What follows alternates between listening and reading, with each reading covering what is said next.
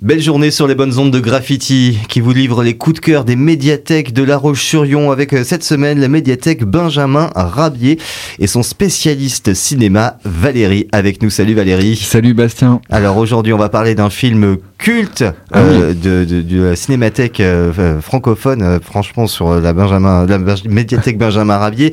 Il s'agit de la guerre du feu. Alors Ah qu'est-ce qui qu'est-ce qui fait que ce, ce film t'interpelle aujourd'hui? Ah ben La guerre du feu, il est sorti en 81, moi je l'ai vu, j'avais 10-11 ans. Euh, alors culte forcément, puisque il n'y a pas la barrière de la langue dans ce film, Ah non. puisque voilà, les... Les gens qui ont fait ce film ont travaillé avec des linguistes et euh, bah, des scientifiques pour essayer d'élaborer un, un langage euh, pré, je sais pas, pré-européen, j'en sais rien. Ça En tout cas préhistorique. Préhistorique, oui, tout à fait. Non, mais ouais, voilà, c'est ça. Euh, donc, euh, ce film, euh, il se regarde. C'est un, c'est un, un truc resplendissant, enfin, des, des, des images euh, avec des, des, des personnages qui. Qui, qui jouent plus euh, sur le grognement que sur le langage articulé, mais il y a, ouais, il y a quand même des mots. On finit par retenir. Ah, Moi, j'ai retenu un mot, c'est le feu. Le mot feu, c'est âtre. Alors, euh, l'âtre, la cheminée en l'âtre. Voilà. Mhm. Voilà un petit peu le travail des linguistes. Ils ont dû voilà, essayer de faire une synthèse voilà, de toutes les langues qui existaient à disposition et en tirer quelque chose. Alors la guerre du feu, c'est une gageure quand même parce que si on regarde les films sur la préhistoire avant la guerre du feu, c'est quand même... euh, comme dirait l'autre, what the, etc. Euh, notamment ce film qui s'appelle, euh, je crois que c'est plus 60 millions d'années avant Jésus-Christ, avec une actrice qui s'appelait Raquel Welch.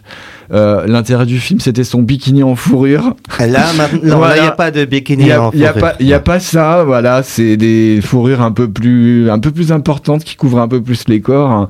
Euh, non, non, il y a eu un beau travail. euh, bah déjà, c'est tourné dans des décors naturels, alors dans des régions euh, qui sont, sur, ben, à mon avis, les, parmi les plus belles. L'Écosse, voilà, number one, dans mes des- des destinations préférées. Euh, le Kenya aussi, Ouais. des régions marécageuses euh, du Kenya. Et puis euh, le Canada. Voilà, euh, les, les acteurs ont eu tous très froid, euh, très fins aussi parce qu'il y a eu des longs stages, des longues plages de tournage.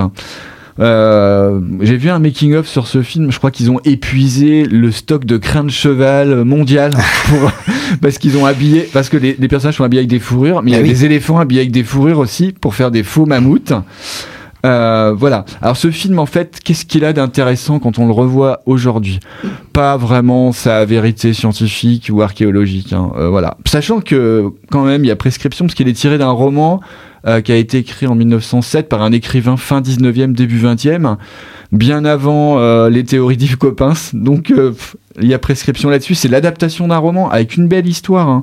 Voilà, c'est en gros euh, voilà trois individus masculins qui partent chercher le feu parce qu'ils ont été attaqués par une tribu moins évoluée qui leur a piqué voilà quelques quelques braises. Ils ont plus rien en fait.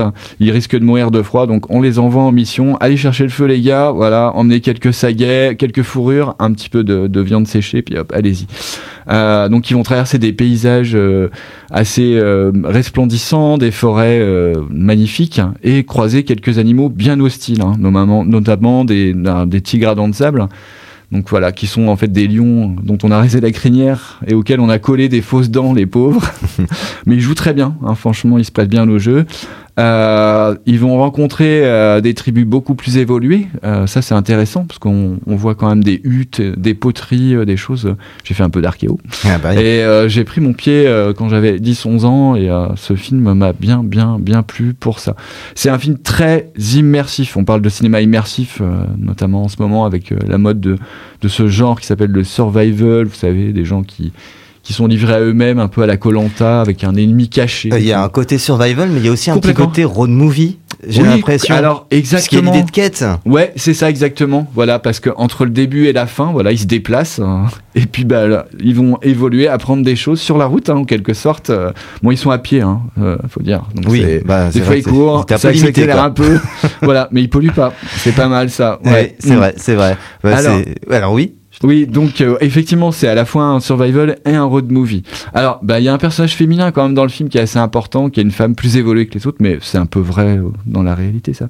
Euh, qui va leur apprendre plein de choses, notamment ben, à, allumer un feu à partir de voilà, de d'herbes séchées, de champignons, je crois, et puis de voilà d'un bâton qui est frotté sur un autre bâton, qui fait des étincelles et pouf. Alors c'est ce moment euh, quand le, le, personnage principal euh, Nao voit quelqu'un euh, faire le feu, c'est assez terrible quoi. L'acteur comment il joue bien sans, il parle pas, mais son visage se décompose.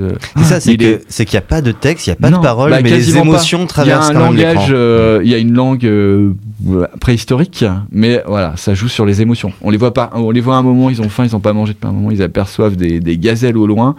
Bah les mecs ils salivent littéralement, ils se frottent le ventre et tout. On se dit ah ça marche, ils ont faim, on comprend. Donc voilà, c'est un peu voilà le le. Alors par contre il y a des petites choses qui ont un peu euh, un peu vieilli dans le film. Notamment, ils vont, ils vont découvrir un feu tout frais, tout ça. Ils se roulent dans la cendre jusqu'à ce qu'ils découvrent dedans un crâne humain. Et ils se disent, ah mince, c'est des anthropophages. Ils avaient commencé à manger des petits bouts de viande cuite dedans, ils les recrachent et tout. On sait qu'à l'époque, euh, l'anthropophagisme était pas forcément répandu, mais c'était pas forcément non plus quelque chose de si tabou que ça. Mmh.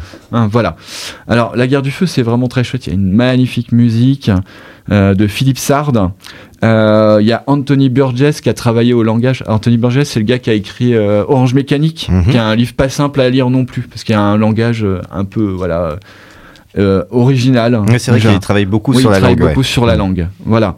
Le réalisateur de ce film, ben, je l'ai toujours pas cité, c'est Jean-Jacques Hano. Bah oui, voilà. J'attendais, je me dis, il va le dire, il va pas le dire. Ça y est, c'est dit. Et puis un petit bonus, le gars qui a fait l'affiche, c'est Philippe Drouillet. Ah. Arrachez-vous les affiches de la Guerre du Feu si vous les trouvez en brocante, elles sont magnifiques, vraiment très très belles. Hein. Hein, voilà.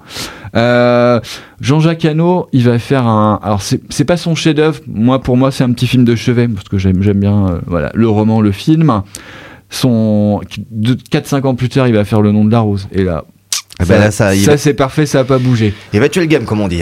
Voilà, exactement. Voilà. Et donc Jean-Jacques Hano, un gars bien de chez nous, c'est un réalisateur français, mais qui tourne à l'américaine hein, avec des grosses équipes qui va chercher des, gros moyens, qui va hmm. chercher des lieux de tournage dans le monde entier, etc. Voilà. Euh, alors, pourquoi je présente La Guerre du Feu? Donc, outre que j'aime le film. Bah déjà qu'on peut aussi se procurer à la médiathèque Benjamin Rabier, ça c'est important, mais, c'est vrai qu'il est chez Madame Françoise.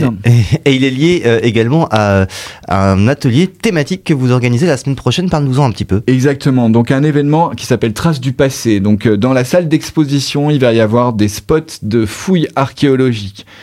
Euh, une paroi de grotte sur laquelle euh, les participants qui sont plutôt jeunes hein, aux ateliers, donc à partir de 8 ans, euh, qui pourront s'inscrire au 02 51 47 49 76 à partir de maintenant. Oui, puisque vous pouvez encore vous inscrire. Voilà, pour des ateliers qui vont commencer le 11 octobre et jusqu'au 29 octobre. Donc bousculez-vous, surtout réservez votre place hein, pour vos enfants, pour qu'ils découvrent en fait une vision moderne, très actuelle de l'archéologie. J'en profite aussi pour faire un, petit clin d'œil à quelqu'un qui nous a quittés euh, euh, il n'y a pas longtemps, le, pape, le papa de, de Lucie, hein, Yves Coppens. Donc il est parti il y a à peu près un mois, quoi. Voilà.